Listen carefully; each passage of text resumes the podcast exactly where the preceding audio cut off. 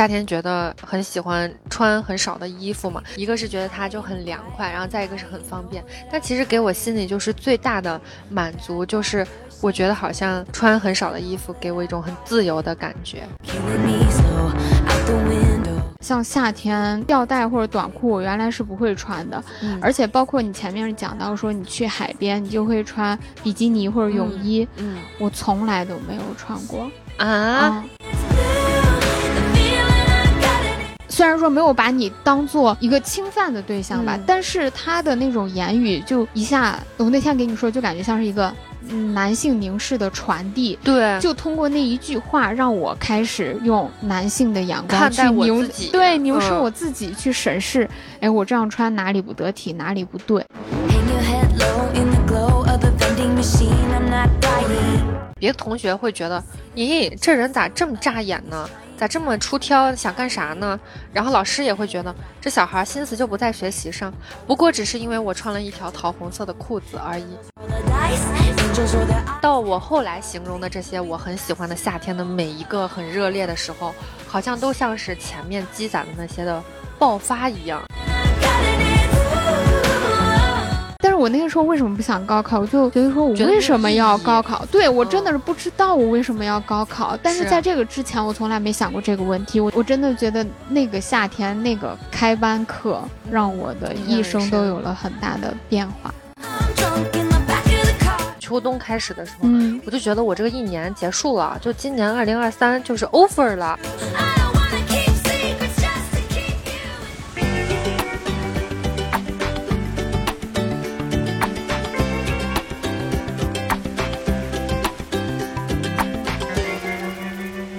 Hello，大家好，欢迎来到做个个海女今天我们想录一期与夏日有关的主题，因为西安连下了一周的雨嘛，就突然感觉说这场秋雨好像意味着夏天就要结束了。然后我就说，帕达对于夏天有没有什么留恋或者感情？结果他的反应 出乎我的意料。这问题就不能问我，一问我，我就开关就打开了。就四季里面就只对夏天有偏爱。哎，那你是从什么时候开始感觉到夏天过去了？基本上每次到九月份的时候，我都会闻到空气里面有一股味道，就是感觉从地里面渗上来的那种凉的空气，然后飘到了空中，然后我就感觉到像是一种军训的味道就出来了。我不知道为啥，就可能每次小学、初中、高中、大学，然后都是这个时候去军训，然后会下雨。每每这个时候，我就觉得啊，秋天来了，要开始穿。长袖了，秋天开始到了以后嘛，然后我人就开始 emo 了，就是情绪好像就容易变得比较波动比较大，然后我就觉得夏天要走了，我就特别舍不得，意难平。嗯，其实我对夏天没有像你对夏天那样有比较多的那种偏爱，嗯我对四季都是一种 比较平均的爱。就比如说春天。和秋天的时候，会觉得气温呀、阳光都是比较充足的，嗯就觉得很适合待在户外，我就会喜欢他们的这种感觉。夏天总是会和热烈和肆意的东西嗯联系在一起嘛，但是秋天又可以看雪，而且我也挺喜欢有的时候那种秋天看雪，冬天哦看，雪。说错了，冬天看雪，对，在外头有的时候就是走在冷风中，我感觉有的时候也挺爽的。真假的？嗯我这个我这个就是我万万不能接受，就我每次那风吹到我都不行了。是我会觉得冬天你走在街上，然后有寒风吹过来的时候，这时候你把你的头埋进那个围巾里头，或者说高领毛衣里头，然后你再戴着个耳机，那样低着头往前走。虽然外面很冷，但是好像你那个埋头的那个动作，包括那就是脖子附近稍微给你的那种温暖的感觉，嗯会让我有一种一下躲进了一个什么地方，嗯就感觉也挺好玩的。你这形容的也挺细致的，但如果要是对标到夏天的话，我可能印象当中就是一想到夏天，我就觉得有那种六神的味道，而且必须是那种嗯玻璃瓶的。就后来嗯出的那个塑料的不行，带喷头的不行，一定是那个玻璃玻璃瓶儿的，早最早的那种。然后还有痱子粉，夏天在奶奶家冲完凉，然后那时候你就感觉家里可能不太开空调，一般都是电扇嘛。那这种情况可能屋里蚊子会比较多，然后大家就会抹花露水和痱子粉，还有就是游泳池里面的味道。呃，小的时候他去的那种游泳池还不像是现在这种，比如说酒店里面的呀，或者是呃水上乐园，就肯定都没有这种东西嘛。就是工厂里面带的那个家属家属区里面的游泳池，然后你一进去，不知道为啥那个时候觉得厂子里面的游泳池放了消毒水，好像放了好多那个消、是吧？对，那消毒水味儿特别重，嗯，你一进去你都就就可以闻到，导致我现在就还很喜欢闻到消毒水的味道，就我会闻到以后觉得特别干净，可能就是说不定就是因为联想到了游泳池里面感觉那种干净的水，嗯，确实，我觉得如果闻到了消毒水的味道，我也会觉得特别干净，但是还没有像你那样嗯觉得说喜欢上消毒水的嗯味道。小的时候我也是，其实我不会游泳，但是每到夏天，嗯，同一个家属院儿的那些姐姐，然后就会叫上比她小上个两三嗯岁的，就是，叫大家一起去对对玩水，一起去游泳馆，嗯然后我就在里头瞎扑腾。对对对，我也嗯是，就是到现在还没学会，就是立一个 flag，就是今年或者明年实在是想学会，我觉得是个技能啊。嗯然后要是继续说的话，冲完凉以后嘛，然后在奶奶家，然后我奶奶会带我去，呃，广场上。现在广场上都是跳广场舞的了。嗯，以前就真的有那种乘凉的，然后就穿那种睡裙，而且睡裙都是自己家做的那种，就拿那个缝纫机砸出来的，特别简单，应该就是好像随便买的布料，就那种。我现在还有一条。对，就是那样的衣服。像那种自己去买布，然后再做的那种睡裙，应该也是属于夏天一个比较特殊的。现在就没有了。嗯你看你身上穿的，就 一身很瑞典的风格。不是我有，只不过现在这个天气转凉，穿不了了。我觉得那种衣服它就是越穿越软越舒服，嗯所以就会穿很多年。真的是，嗯就小时候那个睡睡裙，确实留了好久，就不像现在衣服。我觉得衣服它好像都不太实穿，你觉得不？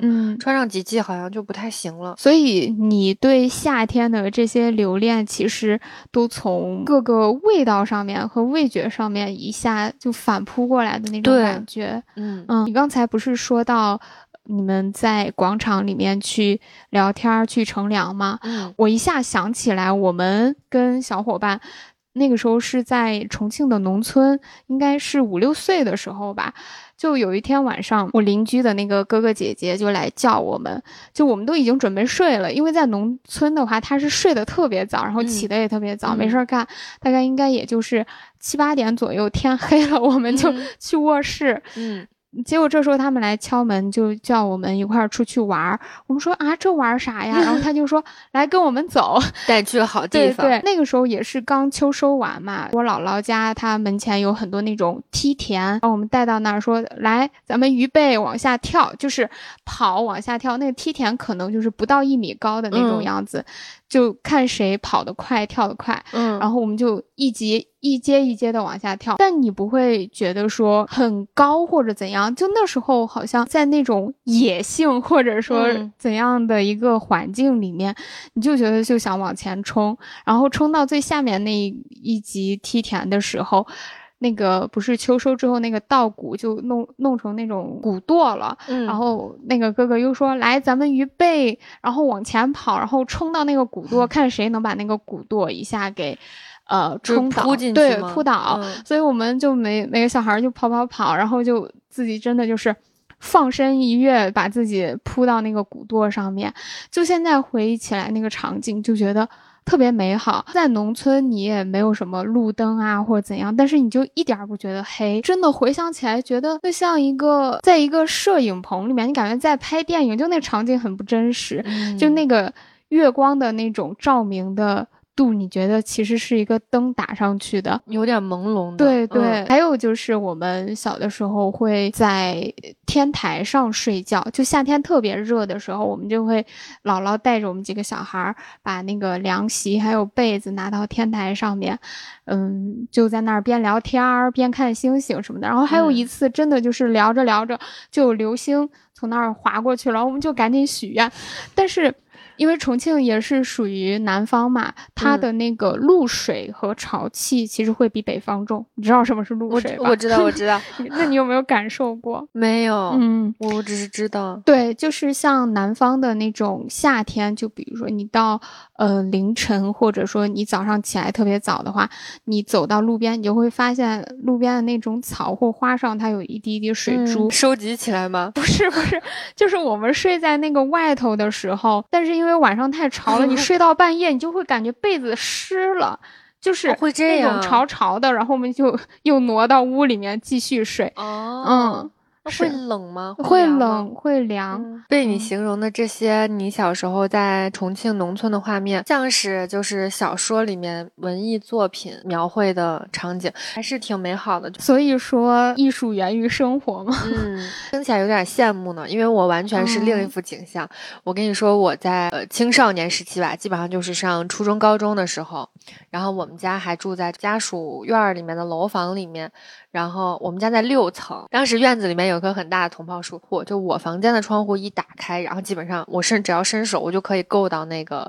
同胞树就可以看到，而且它夏天不是会开那种像喇叭花一样的那种花吗？哦，是不是就是那种白色和淡紫色的那种？就是那种花，就是那种花。然后它还是有点味道嘛。然后夏天的时候，它就是开的最盛。那个时候上学吧，我觉得可能人就是在那个时候，这个情绪波动也是，就是可能是处于处于青春期，然后整个人都属于比较敏感的一个状态。我记得就是我时常就是会在夏天的时候，我写着写着作业，我就不想写了。然后我就是，要不然就是可能思想抛锚了一下，我就把那个窗户打开，然后打开的时候，我就会看到那个树叶，我就感觉它就快，它再长一长，可能就快刺到我家里来了，就那种感觉。嗯，尤其是我印象很深的，就是夏天的晚上嘛，就是我。吃完饭写作业的时候，夏天有的时候会下暴雨嘛。那个雨就是属于可能上一秒你还在外面听到有很多那种蝉鸣，特别吵，就很聒噪。然后下一秒呢，突然就下雨了。一开始就是那种哒哒哒哒哒，然后它马上就噼里啪啦噼里啪啦开始下，然后下一下就开始闪电，然后下一下就开始打雷。它就慢慢慢慢，你就感觉那个好像就逐渐达到峰值，然后它越打雷闪电，我就越觉得。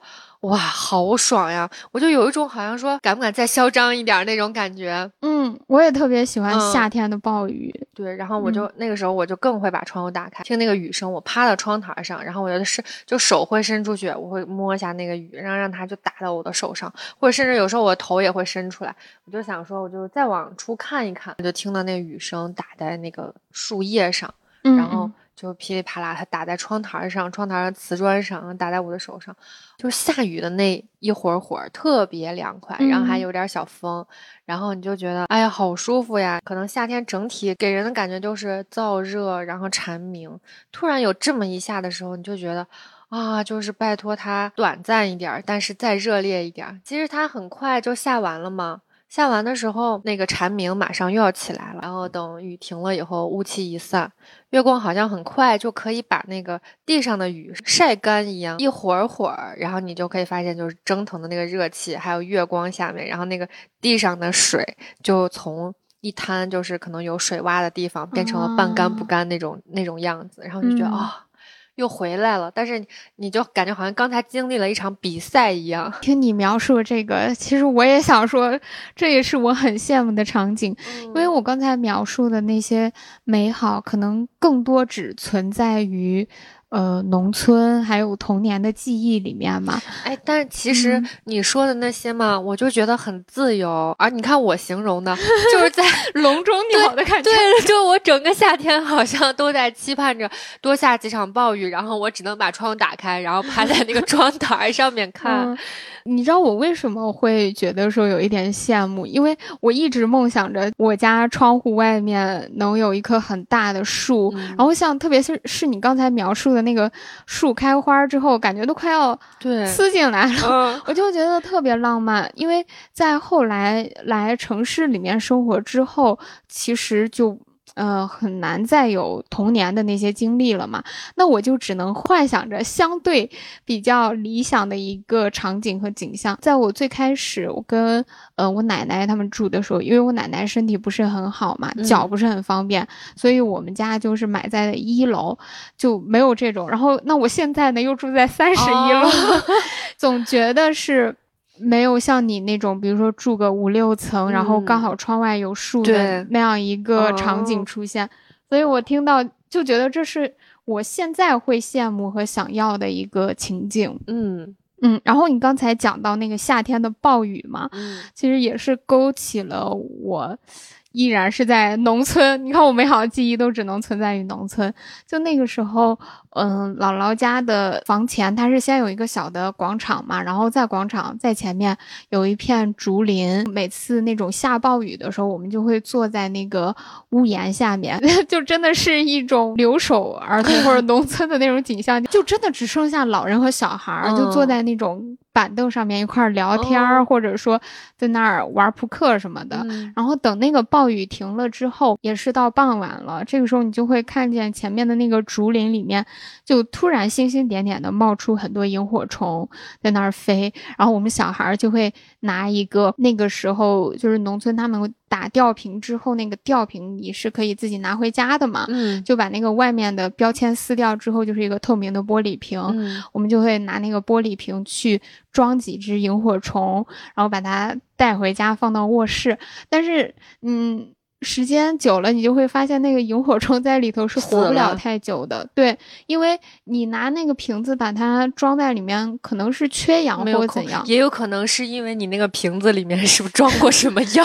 不是，那肯定是拿水洗干净的。就我觉得可能还是把它憋死了或者怎样吧。就后来我们就不太抓了。像你描述的那种暴雨场景，就一下又把我。拉回到是不是萤火虫就是会在暴雨过后出来？我也不太知道，说实话我没太研究过。现在你还见过吗？萤火虫没有？城 市里面有吗？没有吧？我反正我在城市从来没见过。你见过吗？不是，你刚才在讲这个问题的时候，我就是一直在听嘛。我觉得也很美好，但唯一就是我根本就没有见过萤火虫。我你在电影里看过没？我大概我在漫画里面看到过的 哦，有大小有一点像一只苍蝇那种大小，甚至比那种苍蝇再小一点。然后它的那个呃肚子就是白发白色的光吗？呃，就是其实是有点偏黄的。然后它就那种呃那个光还一闪一闪的，就是你觉得可能是随着它的呼吸还是翅膀震动怎么样？这是萤火虫是什么原理？忽闪忽闪。不知道，没了解过。哎，那我问一下，萤火虫，你把它放到那个小罐里面的时候，你有没有仔细的观察过它？没有，真的。我说，我说一个恶心的事啊，你就是到时候也可以剪剪掉。啊，就我在我那个窗边待着的时候，然后有的时候夏天就有蚊子嘛，然后有小虫子什么的，我就会把蚊子逮起来，然后把它的那个就是叮人的那个拔掉。你咋这么残忍？就发现那个最难拔，就腿都很好拔。咦呦，你到时候剪掉，我觉得有点奇怪。确实，反正我当时就是觉得说它能够陪伴我一下，觉得它很好看，就没有仔细的去观察和拆解过。之前因为我把它逮起来之后，我还想看一下嘛，看见它的那个，就是想说这东西眼睛在哪儿呢？我看看。我看看它那个腿上，有时候你逮的那种花蚊子，你见过吗？那种上面那个腿上一白一黑一白一黑的那种，我就看着就很生气，我就想说叫你盯人。是太直接了。嗯，就刚才咱俩都说了很多有关夏天雨后的一些场景嘛，你知道又勾起了我，我不知道你喜不喜欢那种感觉，就很喜欢被水汽包裹住的感觉，所以这也是我喜欢夏天的一个原因。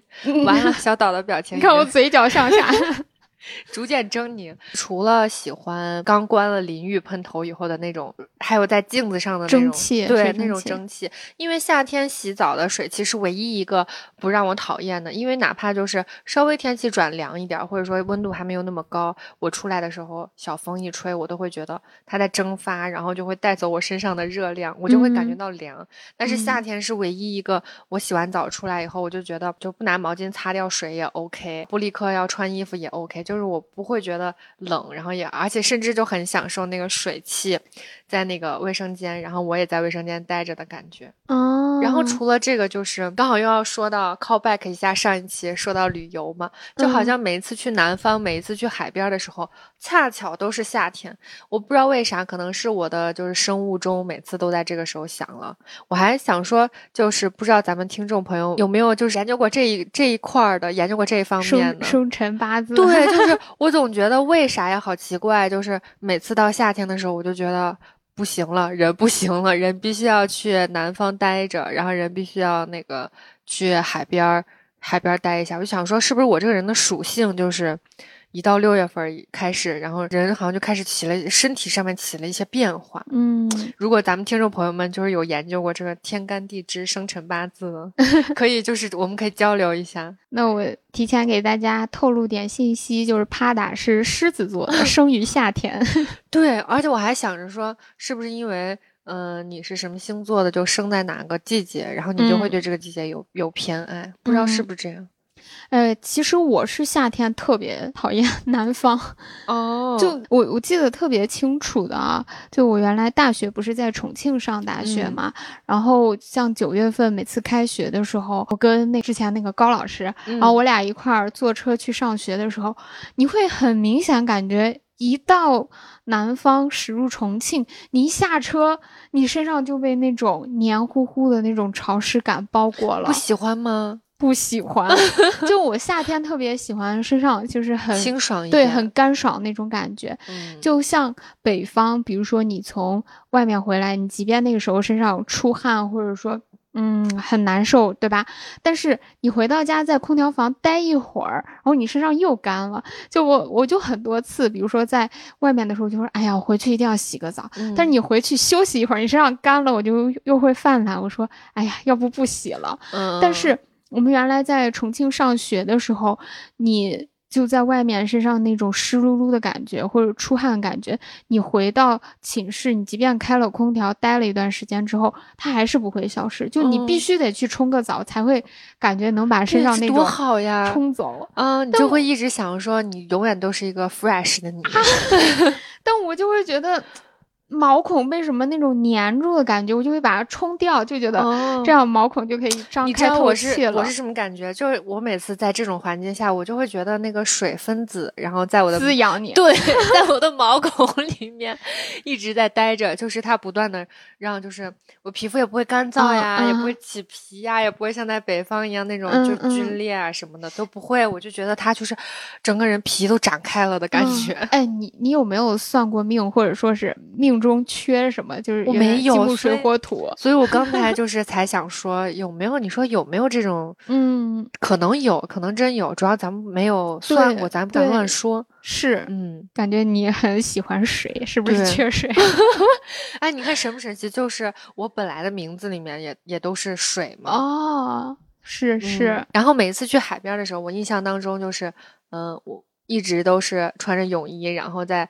嗯，海边疯跑，然后在沙滩嗯上、啊，你就那个时候你就觉得好像人又活过来了一样。然后每一个夏天出去玩的时候，你都觉得哦被扩容了。哎，也有可能是夏天，然后你在海边，你看着那个海，可能也给我这种感觉，嗯，就它那么的它那么的广袤。哎，那你除了说夏天总是想去海边，或者说去旅行之外，你还有没有其他在夏天就会想做的一些事情我？说几个我在夏天里面的小癖好吧，嗯就是特别喜欢冲凉，就像刚才说的，你说如果你当时就是你们在重庆上大学的时候，就是那种好像必须得冲一下，冲个澡，然后这个身上的那种水汽，然后才会消，才会散掉。嗯。你知道刚才你说的时候，我就想，我夏天在北方的时候，我就总觉得外面干嘛，然后太阳晒了以后，出去一天，我回来其实就会觉得身上灰很大，嗯就是。觉得身上有很多那种尘土，然后嗯。手上也是，你如果不不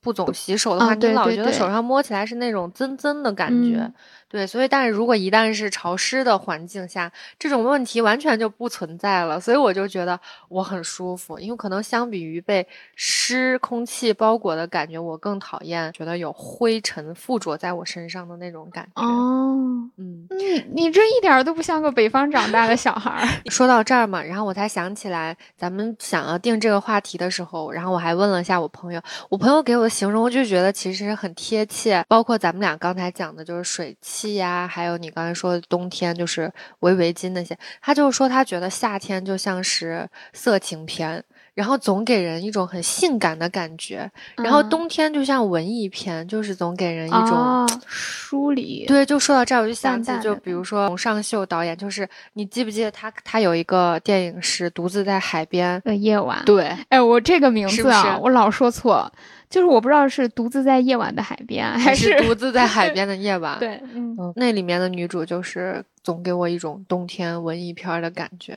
哦，是不是？确实，而且她好几部电影的那种场景都是秋冬，是就是穿个大衣要裹个围巾儿那种的。嗯，然后那我继续说啊，嗯，我的小癖好一个就是疯狂冲凉，还有一个就是我很喜欢从空调房里面进出，就不只是待在空调房，就我很喜欢空调的那个味道啊，你不喜欢吗？就是空调空调房间里出空气的那个味道，应该是佛的味道，是不是？佛佛的 佛的味道。我重说，这感觉有点像。没事儿，没事儿，我觉得不用重说，重说，太好笑了。佛如来佛。嗯，大不敬，大不敬。因为我比如说我夏天的时候，我小时候在我的房间里面空调开开，然后外面很热嘛，我就待在里面，我就觉得很舒服。但是待上两三个小时，我比如说我要出去接水，或者是要出去上厕所什么的，然后我准备开那个门的时候，我就会攒攒一下攒一下劲儿，猛然的把那个门哐一下打开，然后让那个热浪砰一下扑到我的身上，就那一瞬间我觉得特别爽，而且那个瞬间你会觉得身体是那种麻麻的感觉，就是热浪突然打到你身上那种 冷。热交替的感觉，让我就觉得，哇，我又活过来了，就好像我是一个真实存在的人一样。哦，哎，其实我特别不能理解你对于这种热浪的喜欢，但是我又回想到刚才我描述冬天那个场景，其实。像北方不是冬天室内的空不是空气空那个叫什么地暖暖气都挺足的嘛。然后我比如说去外面，我也会一下有点享受那个冷冽的冷空气一下扑过来的感觉。有可能是差不多的。哎，我是冬天生的，说不定还真对是吧？我就我下次再多找几个样本问一下，我不知道是不是跟月份有没有关系。嗯嗯。然后你刚才讲到那个空调房里的那种感觉嘛，嗯，我是真的很讨厌空。空调的那个味道，我觉得会让人不舒服。我觉得你很你很奇怪，就是你喜欢那个消毒水的味道，还有空调房的味道，其实都是可能像别人会觉得有点难闻的味道。我甚至还喜欢那个地下车库的味道，你喜欢吗？不喜欢，我每次都屏住呼吸，想快速逃离。我每次就是深呼吸，在那个地库，在那个地库门口，然后我就会。呃，说到我这个空调的记忆，我觉得我每年夏天就必做的，也就是会拉上窗帘，然后在一个空调房看一场电影。我真正喜欢上看电影，就是从夏天开始。一个是我。呃，在初中的时候吧，有一个暑假，就每次就我父母去午睡之后，他们就比如说在沙发上午睡嘛，然后我们那个电脑也是在客厅，把那个阳台的窗帘拉上，我就自己带一个耳麦，然后坐在电脑桌上面，坐在电脑桌上面。对不起，我真的笑了。我怎么想一下想到那个，你也蛮叛逆的吗？电脑桌旁边戴个耳麦，然后去，就是去看电影。那个时候我就觉得哇，这个时候好美好。而且我我回忆起来，我觉得特别好一点。我父母好像从来没有说过我，就是说你别这个时候看，去午睡啊，或者说午睡起来再看，或者说你怎么每天都看电影，怎么怎么，就好像没有那个记忆。我就那个时候，我还每次看的时候，就会看完一部，在 Q 空间发一个说说，发一个那个电影名字在那个上面，挺有意义的。其实你现在还可以回溯一下自己嗯，都看过些啥？你还有印象的还有吗？我觉得那个时候看那个韩国的文艺片特别多，嗯就比如说像我脑海中的橡皮擦，嗯，假如爱有天意，对对对，就是那种的。第二个也是在我上大学之后，那个时候父母他们自己做点小生意，然后就剩我跟我奶在家，然后我就记得也是那个假期很惬意，每天早上睡到自然醒，中午给我奶做个饭，然后下午我又准时开始看一场电影，看完电影之后。我就去阅读，我觉得那个时候就会刻意的把自己的生活安排的特别文艺什么样的，然后阅读完之后，下午再给我奶做个饭，然后晚上就叫上小伙伴一块儿去散步。但是就是那两个暑假，让我可可以说是成为一个真正的影迷吧，而不是说电影院有什么上映了、嗯才会叫朋友一块儿去看个电影那种的。差别出来了。啊差别太大了，就是在我这儿，夏天是属于哦，属于色情片儿那种的吧，就是我以为你要说户外，嗯我是想说户外，嗯就我感觉你的形容，比如说在我这儿冬天，它才是它才应该是那种，就好像哦很文艺的，然后很很随性的，就是你的夏天是完全是文艺片的氛围嘛。嗯，然后我就感觉我的夏天完全就是另一种，就是特别张扬，然后肆意而为的那种。嗯我每次的夏天，我在家真的都待不住，就我必须得要出门。它很晒，就像我刚才说，我很喜欢那种热浪的感觉啊。嗯有的时候甚至是我就会问朋友有事儿没，要不要出来？但是我不知道干啥。我说，但是就是人可以先朝出走，哦人先出来再说，出来了就知道干啥了。本艺人就是在家就待不住。你像你刚才形容那些，其实我听起来我也觉得很美好，而且那种嗯美好是一种我觉得我这辈子都办不到的美好。是我其实一直很想，但是我的身体好像又不听话的 那种情况。所以我的夏天，嗯我每每次好像我印象当中都是在疯狂外出，然后疯狂社交。白天一般会去，就比如说看展呀，然后咖啡厅呀，然后拍照呀，各种就是哪儿有活动我就去哪儿。你就感觉那夏天的经历好像永远就有一个打气泵，这边一边用电，这边一边充电，就是那样的感觉。晚上要吃饭吧，然后就跟朋友一起去吃饭，吃饭要喝酒吧，然后就会在夏天的晚上坐在夜市旁边，坐在小店里面，然后一边吃一边喝，一边聊天一边游戏，你就感觉这个时间好像可以永远一直这么下去，可以不用停一样。经常都是我和我几个朋友就说今天就出来吃个吃个饭，然后呢，但是天气又那么好，然后晚上又那么凉快，然后外面你又感觉哎呀又很热闹。夏天的晚上我感觉外面很热闹，有时候吃着吃着喝着喝着，然后就突然发现到两点了、三点了，然后等到沉浸的时候，有的时候吃饭的就或者喝酒的地方，一开始还放那种很就是节奏很快的那种嗯 K-pop，、然后放到后面就开始放就陈奕迅、李荣浩、莫文蔚、孙燕姿。深夜哦对深情，然后每次到那个时候，我们一看表说呀四五点了，说啊差不多了，该回了。回去的时候，你还会发现天是黑的，但是因为夏天天亮的特别快嘛，嗯白天会比嗯较长。等我荡车到家下车的时候，走到我们小区，我就发现啊天已经亮了，已经有鸟叫了，外面路上已经放心早餐已经出摊儿了。但是这种情况就只会发生在夏天，就只有夏天会这样。你说嗯冬如果是冬天的话。那就是你五点回去，你就冷死了，你就在那外面的寒风把你吹死了。是哦，真的是。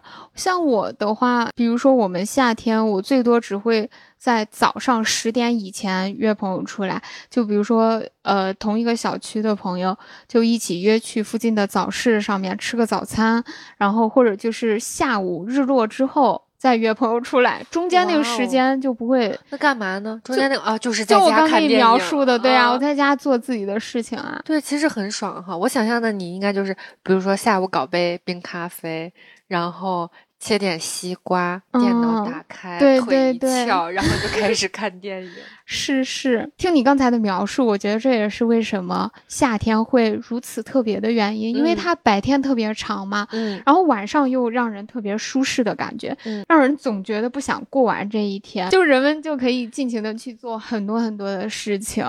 确实是。嗯，那你有没有觉得还有其他地方让夏天变得如此特别的？我想到了就是以前这个词还没有出来之前，它叫做遛弯儿，现在它啊有一个洋气的名字叫做 City Walk。对，然后我就是很喜欢遛弯儿嘛。这是不是咱只有咱们北方叫遛弯儿啊？不知道，应该也有其他地方叫吧，或者压马路散步。对，反正就是这个意思，大概是这样。我能想到的就是，嗯，你说夏天晚上就没有那么热嘛，也不晒，然后其实就可以边走边聊天儿。因为你知道西安咱们智能巷那一溜有很多小店嘛，嗯嗯。然后我其实到就是上学的时候就很迷那一溜小店，我会觉得好像就是像一个一个小世界码在那里一样。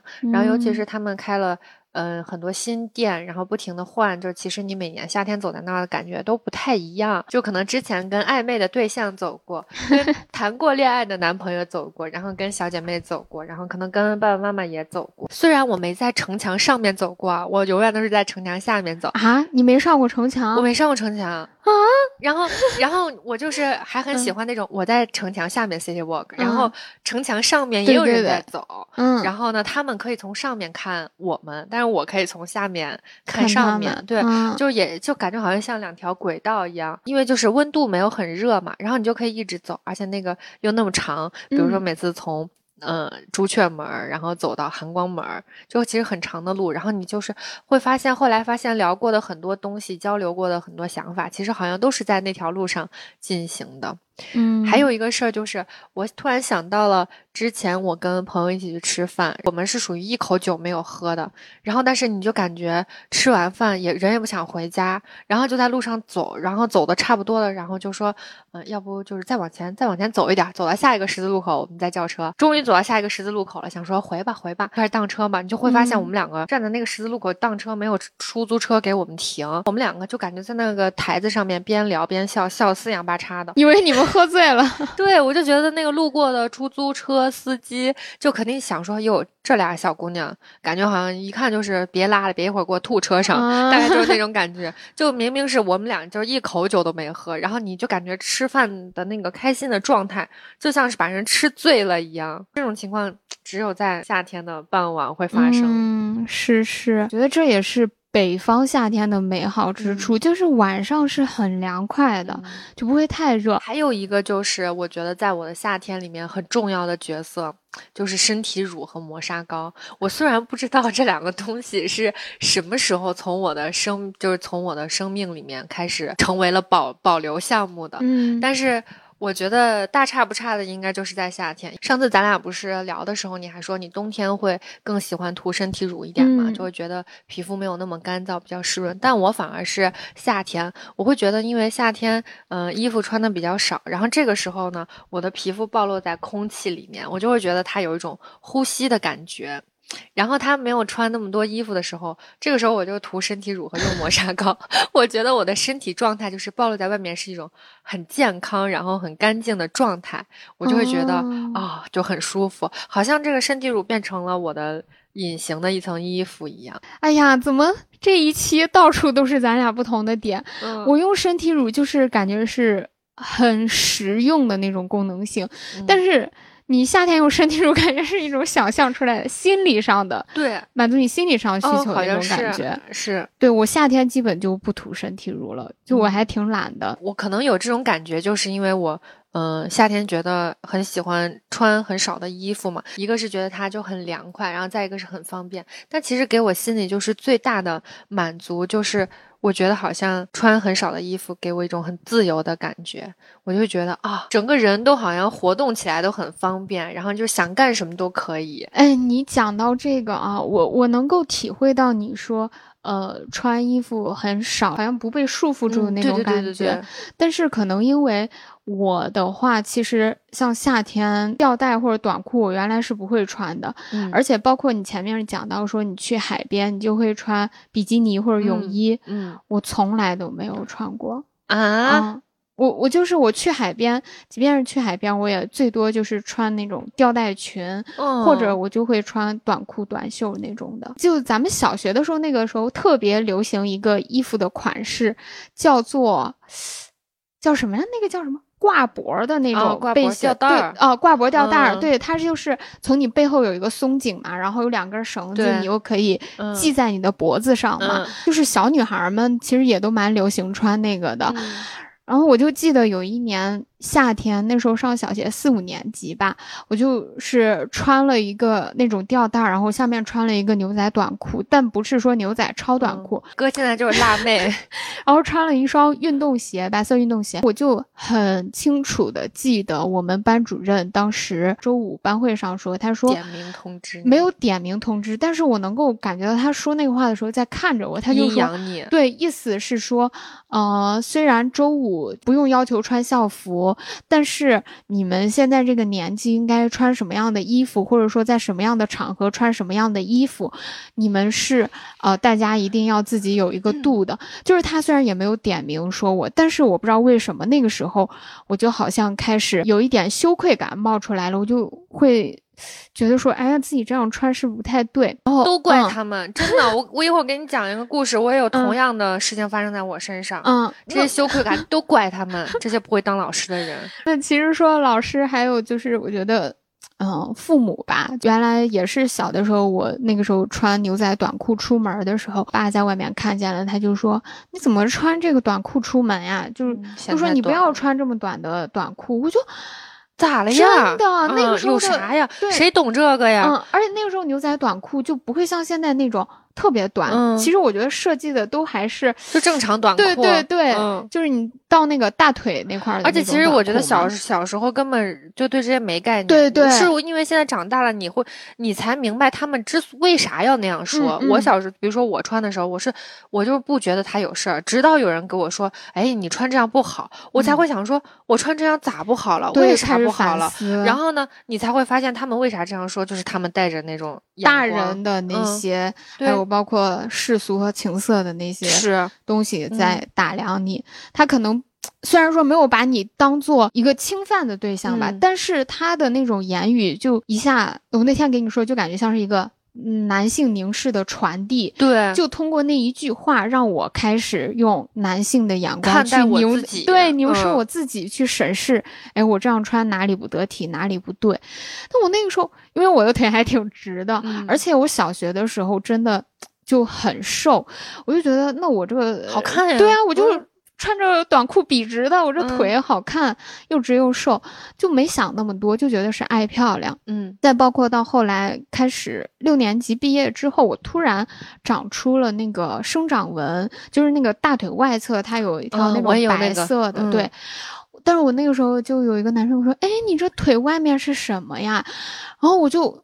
特别在意那个生长纹，上网查，然后说什么叫肥胖纹，因为那时候还没有那种科普的特别全面嘛，我就就说哈，我是不是一下长胖了？但是我现在翻看我那个时候照片，真的就 很瘦，对，皮包骨头一样，对，可能就一下长太快，就皮肤上就出现那个纹路，就是因为那种各种评价、目光，再包括自己身体上的变化，我就开始夏天不穿短裤。所以你刚才在讲你。夏天特别享受能够穿的少，并且穿自己喜欢的衣服的时候，我觉得真的还挺羡慕和佩服你们的。嗯，说到这儿的话，我就发现我夏天好像其实不只是喜欢穿的少，而且甚至喜欢穿的亮。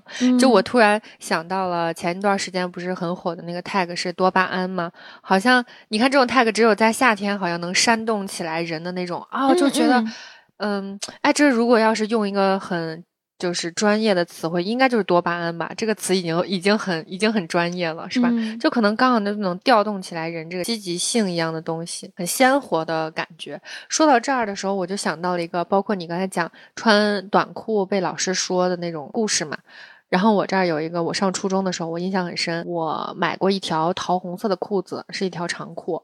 然后我就特别爱穿，我就是觉得挺好看的。说实话，挺挺亮的。有的时候人穿亮色衣服，就是会给人一种哦，心情就好了。对我有时候穿的颜色鲜亮一点，我出去哪怕我就感觉我今天跟跟人们的交流方式好像都变得人都变得活泼了，人都变得能说会道了那种感觉。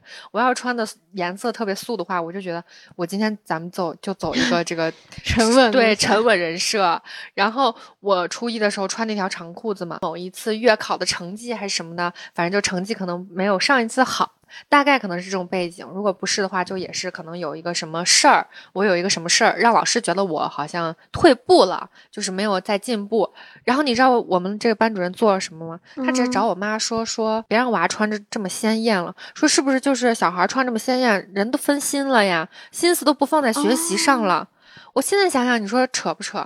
就这些不会当老师的人，我是觉得啊，自己没有能力，就是承受不起这个对，别什么东西都放放在就是人穿衣服上面。在你爸说你别穿着短裤出去不好，你之前你是不知道这不好在哪儿的，甚至是你慢慢才感觉到哦，它不好是不好在我怕有人。用不好的眼光看我，对，但其实呢，这些问题永远都不是我的问题，那是别人的问题。对，然后就会变成这样。我当时其实他说完那种老师把这个话透过我妈的嘴传达到我的脑子里的时候。我其实就已经开始对这个裤子有一种羞耻的感觉了，就有一种羞愧的感觉了。我就再觉得，我如果再穿这么鲜艳的衣服去学校的话，别的同学会觉得，咦，这人咋这么扎眼呢？咋这么出挑？想干啥呢？然后老师也会觉得，这小孩心思就不在学习上，不过只是因为我穿了一条桃红色的裤子而已。嗯，然后呢，你要像现在，我肯定就完全不会再 care 这种事情，这根本就是。狗屁不通的事儿嘛，对不对？我就觉得真的是，你回想起来，你青春时期啊，很多那种伤痛文学或者怎样，都发生在夏天。但是他那个夏天的伤痛很奇怪，嗯，就。你觉得他不是那种特别十分直接的残暴的冷酷的，但是他就是很隐忍的在伤害你的那种感觉，嗯，而且好像对你的整个人有深远，就一直有影响，会记住。是你刚才讲的说那个穿鲜艳的裤子嘛？那咱们上学的时候不一直就要求女生，反正我们学校当时不能留刘海儿。然后你短头发不能超过肩膀什么的，嗯，然后你也不能披头发，就总觉得在那个。青春年少的时候，你是不断在被要求的，所以我刚才说那种隐隐的伤痛，它好像是对于一点一点对你的那种野性，你的那种释放感、生长感，就是不断那种隐隐的被压制的那种感觉。是这样，就是当离开校园的时候，到大学的时候，好像你还没有适应，说哦，我突然变自由了。对，好像是过了好多好多年，你才觉得那个劲儿能缓过来一样。是，刚才听到你讲你现在可以去做那些事情，我觉得。真好，我觉得我还没有完全说是，呃，怎么说呢？那些隐隐的那些规训对我来说没有完全的去抛开。对你要是讲到这儿的话，其实我想说的一个事儿就是，整个青少年时期，初中、高中，我都会趴在那个小窗户那儿。那个时候，其实我每个夏天都很少穿短裤，就是我也是，嗯，我一直。都穿的是长裤、短袖，短袖也是很长长一点的短袖。我会想让他把我的屁股不喜欢穿那种修身的短袖。对，然后呢，我现在都不太能理解。我上学的时候一直都觉得我腿太粗了，觉得我如果穿短裤一定特别丑。但是我印象当中，我再小一点的时候，小学是完全没有这种想法的，就可能也就是因为刚才说的那种隐隐的打压，而且我说我想喜欢穿长一点的短袖，也是因为我觉得我的屁股看起来有点大，所以就想要把它对，就想要我是觉得我整个脸就是下肢这一部分看起来好像都胯也很大，然后腿也很粗。青少年时期对我自己的认知就是这样，所以我从来都是穿，就你刚才讲牛仔裤那块的时候，我就想。聊这个事儿，到我后来形容的这些我很喜欢的夏天的每一个很热烈的时候，好像都像是前面积攒的那些的爆发一样。我就觉得你敢不敢就是再通透一点，再嚣张一点，再热烈一点，好像可以再浓墨重彩一点，真好。嗯。就刚才不是讲到一直被压抑的青少年的那种学生时期嘛，然后我就想到说，为什么夏天会好像有点特别，也是因为在每一个开学和毕业，其实都发生在夏天。然后我就想到，在高中，应该是高一刚开学的时候。对我来说是影响比较深的，有一个老师，那是一个语文老师。呃，新学期第一节课，老师他可能就有的老师他会先介绍一下自己，就是跟大家认识一下。有些老师直接直接上课嘛。然后那个语文老师一上来，他就会给你讲很多东西。他讲了半小时，就是对于那个时候很懵懂的，从来没有老师跟我们讲过这些东西的人，就。不太知道他在讲什么，具体他讲的内容我已经忘记了。大概我记得他就是说，你们现在已经是高中生了，就是我们学的这些课文传递的这些思想，我并不需要你们去全盘的。呃，毫无条件的去接受，你们要有自己的判断能力，你们要知道哪些事情是真的，哪些事情是假的，你们所看到的不一定全是真的。嗯，挺辩证的。对，然后就是说，在这个课堂上，你有质疑，随时可以提出来，并且你们。也应该去坚持，或者说热爱一些自己真正所做的事情。学习不是你们唯一的东西。到高中了呀，学业那么紧张的时候，要求我们每周都必须。交一篇读书报告，然后像还会经常不时的给我们放很多电影，好像大学老师。对对，嗯，所以就是在那一节课堂上，我真的是觉得对我来说，在那个夏天有改变我一些东西。我原来是不爱阅读，或者说读课外书，我是没有那个习惯的。但不知道为什么，就是那一节课之后，我那时候真的是感觉班上很多同学都很懵懂的，因为他说的话，他也没有很。直接的要把某些东西就告诉你是什么不能相信，什么要相信，但你就觉得心中好像某一个东西被激发出来了，对，然后我就会开始自己去看很多的书，就比如上次我跟你讲的一个人的朝圣，还有像毛姆的很多小说，就所有那些都是关于自我探索的那些书，还有像什么悉达多那种的，我就开始觉得说，我就哇哦，就是好像。到了一个新世界的感觉，就通过那些阅读，让我到了一个新世界。所以我那时候甚至都不想高考了。我 这个可能不是不是不是一个正面的例子，但是我那个时候为什么不想高考？我就觉得说我为什么要高考？对我真的是不知道我为什么要高考。但是在这个之前，我从来没想过这个问题。我觉得每一个人呢就是你读高中设定里面带的对。就是应该高考呀，哪有什么为什么呀？对，就跟我中考的时候没有思考过这个问题一样。所以那个时候我真的是有点想放弃，但最后可能是由于对未知的恐惧，或者说，那我现在如果真的这样去打工，我能做些什么那种，呃，对自我的怀疑，那我最后还是选择了高考。但我真的觉得那个夏天那个开班课，让我的一生都有了很大的变化。是啊，求求这种老师多一点吧。你讲了毕业嘛，就是毕业和开学其实都在夏天。对于我来说，还有一个非常特别的事情，在夏天就是我本人的生日。嗯，我的生日是在八月初嘛，就是感觉正是那种炎炎夏日的时候。可能到就是六月份开始的时候，我觉得夏天开始的时候，我就开始想了。我说啊，本人再过两个月又要迎来。一个大日子了，那就是我自己的生日。就是其实有没有人陪我一起过，我都觉得罢了。但是我都还是会一直期待那一天。对，但是就是真的到那一天来的时候，可能不一定你有多兴奋，但是你还是觉得啊，这是属于我的季节。就是我会觉得整个八月都是我的生日。就我这八月干什么，我都会觉得上天会庇佑我。而且还有一个事儿，你知道，就我发现，我不是说每次有很多很热烈的事情。都发生在夏天嘛，就感觉我的生物钟好像到这个六月份开始的时候就响了。像我每一次谈恋爱，基本上都是从夏天 开始的，就是打夏天的开头。我发现我就是端午节前后就会开始去铺垫一个恋爱关系，然后基本上在每一个夏天都是处于在那种谈恋爱前期的那种暧昧期，或者是那种热恋高峰期，所以可能我对。夏天的记忆也比较美好吧，好像塞了很多个故事进去，然后又情绪又很充沛。你说到这个热烈，我突然想起来，我夏天还必须要做的一个事情。夏天特别喜欢看夕阳，因为我感觉夏天的夕阳它和其他季节都不一样，它也更加热烈一些，余晖和晚霞就更加的浓烈一些。像我们如果说夏天出去旅行的话，我每到一个地方，我都会专门去查，在这个城市什么地方看夕阳最好，然后我就会专门去那个地方去看一场。嗯嗯，是你不说我好像还没觉得，不过夏天的夕阳就是好像，尤其是天气好的时候，嗯嗯，哦，你想一下，如果说冬天像咱们这儿有雾霾的时候，你还想看夕阳，根本就不可能。所以说夏天就是，即使是夕阳，都会给我一种永不停歇，就是好像它嗯一直都很有生命力的感觉。就不只是我，我就感觉全世界我眼睛里看到的每一个物件儿，每一个活活物，它好像都是最旺盛的时期。对对对，嗯是。所以说夏天真的很神奇啊！嗯哎，咱们聊了这么多，其实我昨天看《月下》的时候嘛，嗯然后那个瓦伊娜他们乐队就是在接受采访的时候就说了一句话，呃，文字是很具有破坏性的，你的很多感受或者状态用文字是描绘不出来的，当用文字能说出来的，其实就是破坏了你的这个感受和状态。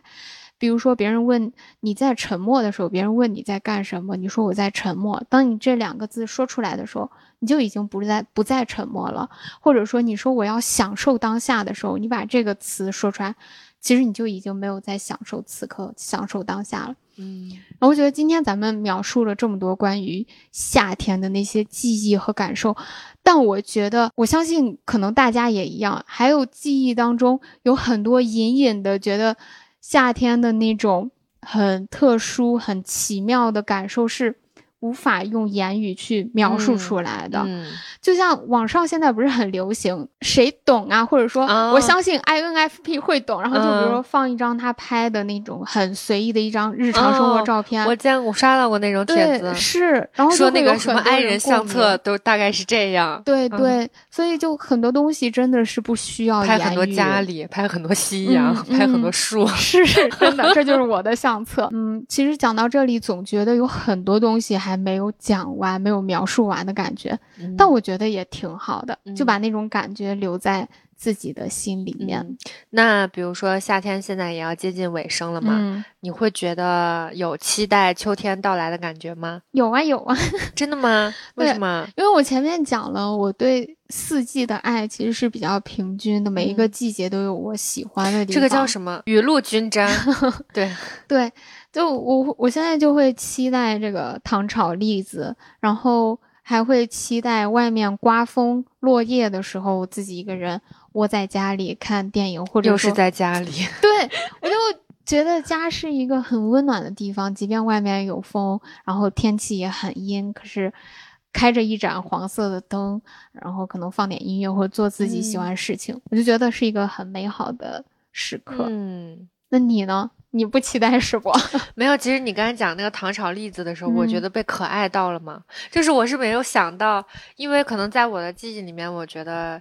呃，夏天过完了，对于我来说，我就觉得我要冬眠了，我就觉啊得我这个一年就到头了，然后我是就是根本就不会想到还有什么糖炒栗子呀、烤红薯，但是你一讲，就是确实好像是这样的，就每年冬嗯。天从啊、秋天从这会儿开始下雨的时候，从外面有那个糖炒栗子那个沙沙的声音，然后还有那个嗯烤红薯的那个香味，对烤红薯的香味，每次这个这种小摊儿出来的时候，我确实就感觉到啊、秋天真的来了。然后嗯每次到有糖葫芦开始出来的时候，还有滚雪球，我就觉得啊是冬，天来了，冬天来了。嗯，嗯，那你还是没回答，你期不期待下 秋天呀？我我的话，我真的是我是那种对夏天意难平，我嗯是不情不愿的，但是我又没有办法阻止。就像我每次看到就看到那种小摊儿出来以后，我就想说，哦，是他们提醒我秋天来了。而且每次到这个时候就开始下雨嘛，就是越下嗯越凉。我有一个特别讨厌的事情，就是我不喜欢带伞，我已经丢了无数把伞了。嗯，就是我有的时候甚至就是我宁愿淋雨，我就不想拿伞。我早上出门如果没下，我就不拿了。我就想说，今天咱们就赌一把啊，淋雨了那你就淋着吧，那没办法，哎，那你喜欢下雨天吗？我不喜欢。呃我猜到了，嗯，就我还挺喜欢下雨天的。我不是你喜欢下雨天在家听歌，然后点一盏黄灯，是不是？吃点烤糖炒栗子。是一个是在室内的这种状态也可以，然后我也还会喜欢下雨天，我打着伞去外面走一走。不行，我就觉得我的手上拿了伞，我的手就有一只手它就没有用了，它就必须要分给那你要干什？么？那你两你走路，你两只手干什么呀？啊，就我有的时候走路，我想伸懒腰嘛，然后我如果拿伞了，就会真的很影响我的发挥。就喜欢甩，就是我一个人，就是比如甩手呀，反正就是我就想活动活动嘛。但我如果真的另一只有有有一只手拿伞的话，我觉得它就是反正束缚住我了。而且我想奔跑的话，雨伞也会阻挡我的速度。哎呦。真的是这样吗？对啊，根本就是太麻烦了，根本我就觉得雨伞这个东西就是我生命里面就是不需要的东西啊。我觉得雨伞是一个很浪漫，或者说也可以把它当做一个玩具，我完全不觉得它是累赘。就比如说下雨天，我会比较喜欢那种长杆的雨伞，我不喜欢折叠伞。比如我拿一个长杆雨伞，我就。我甚至会两只手拿着它，然后把它架在肩膀上，边走，然后去边转那个雨伞的伞把，然后去玩那个伞。然后我喜欢打那种透明的雨伞嘛，我就看那个上面的水珠，就这样，就是飞飞起来，然后落下来，这是爱人的快乐，是不是？啊，那可能真是。我就觉得，如果那个人是我的话，他束缚住了我的全身。所以你讲到你不喜欢秋天，可能我在想，这也是咱们 I 人跟 E 人的区别。嗯，因为你不喜欢被束缚住，不喜欢在家里，因为你需要对去外面去奔跑。是的，嗯，而且我我就说，我一到秋天来的时候，我就感觉我这个就秋冬开始的时候，我就觉得我这个一年结束了，就今年二零二三就是 over 了。天气一凉，我的心情就会变荡。我整个人就感觉那个生命曲线就回落了，我就感觉我上辈子可能是一只蝉，就是到秋天的时候，就生命结束了。对我可能就觉得我差不多了，而且情绪也不太好，不太稳定。反正秋冬我经常莫名其妙就是非常失落，我觉得生命没有意义，没有什么存在的价值。嗯，就是我自己也是。哎呦，尤其是冬天再来暖气的时候，我就更觉得就是说完了完了。我要死了啊！为什么？我特别期盼每年来暖气的时候。不过你前面讲的你过夏天的状态，确实你把那 一个季节都当做一年去过了。嗯，所以可能我就是才那么喜欢夏天的原因吧。而且，但是就是到秋天，是因为我也没办法阻止嘛，那自然规律就这样。我唯一觉得有点浪漫的画面，大概就是像枫叶一样的那个叫什么法国梧桐。是吗？就是街边行道树，嗯，就梧桐树嘛。呃，对，然后它们就是叶片很大嘛，嗯，然后落下来，还有银杏，银杏叶子也很好看，对，然后到这个季节，它们落下来的那些。短暂的秋天的时刻，我会觉得哦被治愈到，但是就是很快又又回落了，又会觉得就很想死。嗯，就会走路上专门去踩那叶子，脆的沙沙的声音很好听。这就是我跟秋天唯一的互动。嗯，这样感觉下来，我觉得我还挺庆幸我是个伊人的，最起码我不会在秋冬。哦，对对对，咋办？这个口误出卖了我的心声，就是我快来吧，快来我们艺人的阵营里。我不要我我至少我当 I 人，我在秋冬我不会 emo，我也很享受。嗯，其实我我有的时候有点有点困惑的，我感觉这样人大起大落嘛，不知道有一天我我我的人我的身体能不能再支撑我这样了？没事儿，你的身体它会自动调节。比如说你现在就熬不了通宵了吗？不是，对，就熬熬一晚上，再四五点回去，第二天、第三天都还觉得很想吐。嗯，身体不行了。哎，结束这个萎靡的话题，我感觉再聊秋天，好像你就真的要抑郁了。就最后有一个小小问题啊，你夏天会有一些专属的歌单，或者说观影片单吗？有诶，好像还真的不太一样，因为就是网易云不是每年会出那个年度听歌报告嘛。嗯，然后我就发现我这两年的夏天听的歌，全部都是那种小甜歌。就是欢快的小甜歌，也可能是因为那个时候是不是正在谈恋爱呀？哪怕就是没有在谈恋爱，然后也是好像一副准备要进入一个热烈欢快状态情况下，就是好像浅浅的，就是那种好像只有我懂的那种一点点小雀跃啊，小雀跃的感觉。嗯，那咱们今天就用一首你夏天歌单里的歌来作为咱们的。开场或者说放在后面，因为我前面讲的语言具有具有破坏性，你的那种感觉吧。对，用音乐来表达，让大家自己感受吧。那电影呢？你会有特殊的片单吗？电影也是，好像不是那种沉重的，不是悬疑的，是喜剧片偏多一点，然后嗯，爱情片偏多一点吧。哦，嗯哎，我跟你有一点相似之处，就是我歌单没有特别的偏好，呃，然后但是呃，观影的话，我会喜欢轻松一点的，但是不会特定的去看爱情的或者怎样。就我每到夏天就比较喜欢看，上次跟你讲《菊次郎的夏天》，嗯，它可能不是特定讲爱情或者哦某一个东西，很有夏天的味道。对，或者就是像。百万元与苦虫女，或者就是侯麦的电影，嗯，就他好像就像一个有点像现在的那种人拍的什么 vlog，就是他只哦是在记录，对，只是在记录你的生活，嗯它没有一个很特定、很明显的中心的一个情节，觉得说我一定要告诉你什么，他可能就是拍这个主人公他的一个生活状态，嗯还有就是那个小森林春夏秋冬那个、那系列，对，嗯那感谢夏天为我们带来那么多精彩的故事和难忘轻松的瞬间，还有热烈的气息和永不停歇的动力。嗯，那不知道我们的听众朋友有没有人跟帕达一样是恋夏一族？我要哭了，夏天要走了，不知道有没有还有没有听众朋友是像我们小岛一样，就是说雨露均沾的爱啊，人。雨露均沾的爱人。好，那欢迎大家跟我们留言互动，欢迎大家可以在小宇宙还有喜马拉雅。Podcast 上面找到我们，搜索“做个海女”。这一期就到这里啦，大家拜拜，下期见。拜拜。